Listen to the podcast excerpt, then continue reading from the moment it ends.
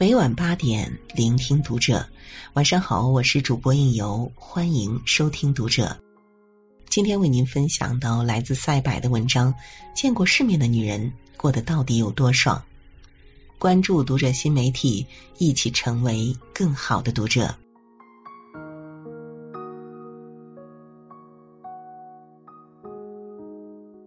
前几天刷到一条欧阳娜娜跟马克西姆合作的视频。之所以点开看，是因为马克西姆，因为上学那会儿玩游戏，他的那首《野蜂飞舞》着实让我印象深刻。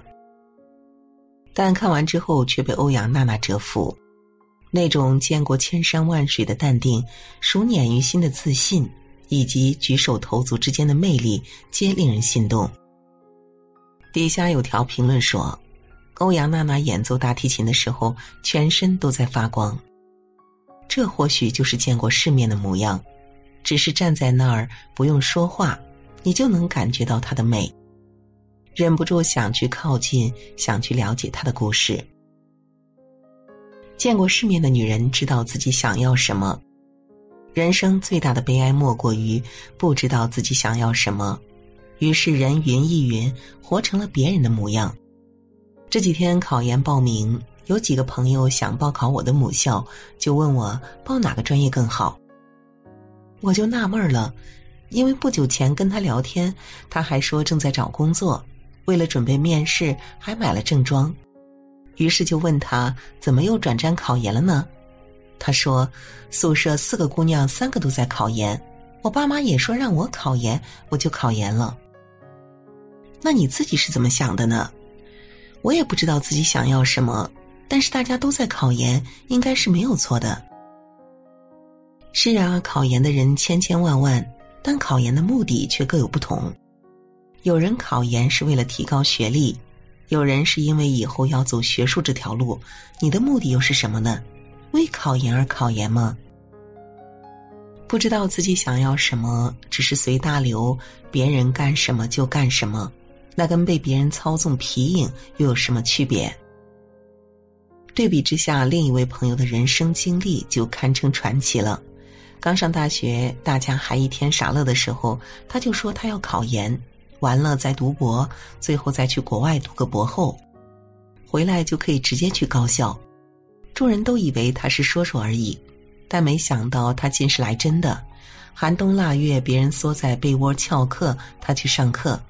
六月天热，小姐妹们在宿舍吹空调，她却在图书馆读书。转眼大四，其他人开始心慌，不知道是找工作还是考研，而他已经收到硕博连读的录取通知书了。旁人艳羡他有先见之明，他却说：“我只是知道自己想要什么而已。”我问他：“你怎么就那么明确的知道自己想要什么呢？”他淡淡的说。了解的多了，见得多了，自然就知道自己心中所想。王家卫说：“人的一生是见天地、见众生、见自己的过程。世面见多了，也就能够明白自己想要什么，目标自然明确。反观那些没有见过世面的人，往往是东一榔头西一棒子，啥事都做不好。见过世面的女人更有趣。”忘记是哪位作家说的事了。他说他们家人都喜欢一位远亲，这位远亲是一个很传奇的女子，读过很多书，去过很多地方，因为工作原因还曾在国外待过几年。每次远亲来家里拜访，小孩子都会扑上去围着他听他讲故事，大人们也安静的坐在旁边。他就像一本百科全书，什么都知道。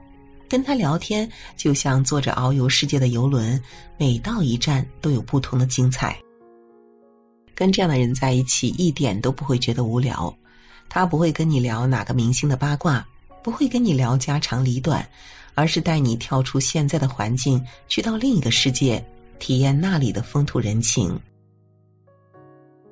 知乎上有一条问答：见过世面的和没见过世面的女人，到底有什么差别？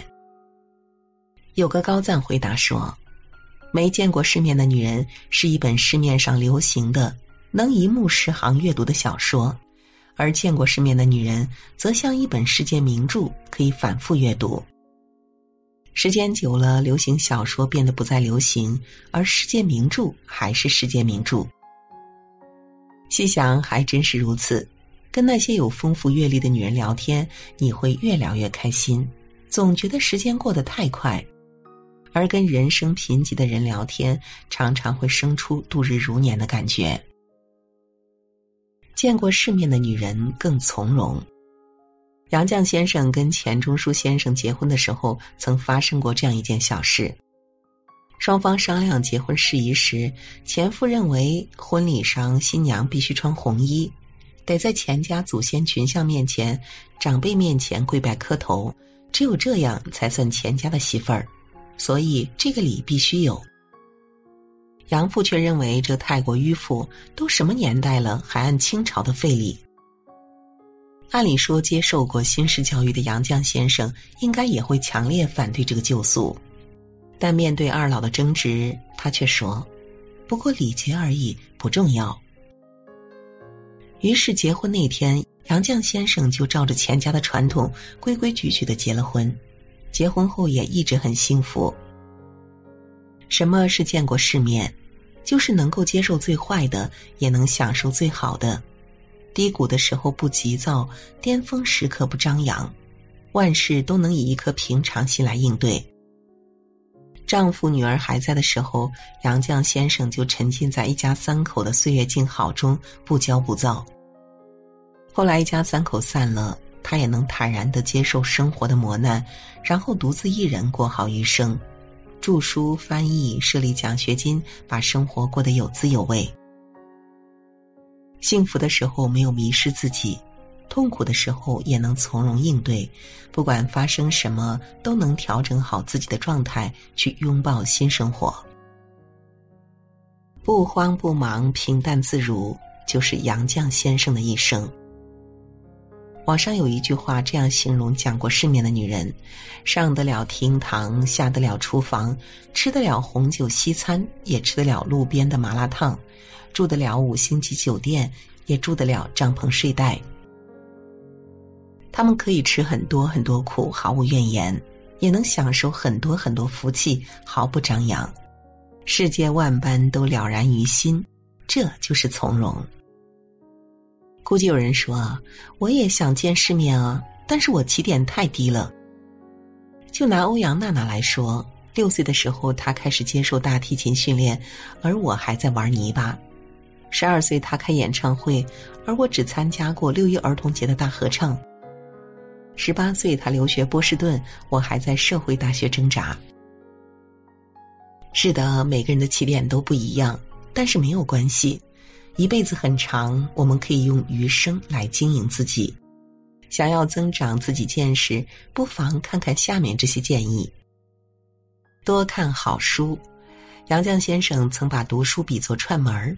翻开一本书，就是跟不同的人聊天，在这样的过程中，你的见识也就随之增加。而且读书这件事随时随地可以进行，没有必要说专门抽出一段时间去读书。多出去走走，从前些年开始，每年都会和朋友一起去一个城市，时间不会长，但就算短短几天，你也能体会到一个城市的不同韵味。想来旅行最大的收获就是开阔眼界、拓展心胸，用丰富的阅历来沉淀我们的气质。多跟人聊天，相比微信聊天，我更喜欢坐下来面对面跟一个人闲谈，不用特意找话题，天南地北的扯。聊着聊着，你就会惊奇的发现，哇，关于这个问题，他竟然从这个角度去想了，自己之前想的时候就没有发现这个点。一个人就是一个宝藏，跟不同的人聊天就是挖掘不同的宝藏。多跟人交流，你会学到很多东西。杨澜说过一句话：“有人会问，女孩上那么久的学，读那么多的书，最终不还是要回一座平凡的城，打一份平凡的工，嫁作人妇，洗衣煮饭，相夫教子，何苦折腾？”我想，我们的坚持是为了，就算最终跌入繁琐、洗尽铅华，同样的工作却有不一样的心境，同样的家庭却有不一样的情调，同样的后代却有不一样的素养。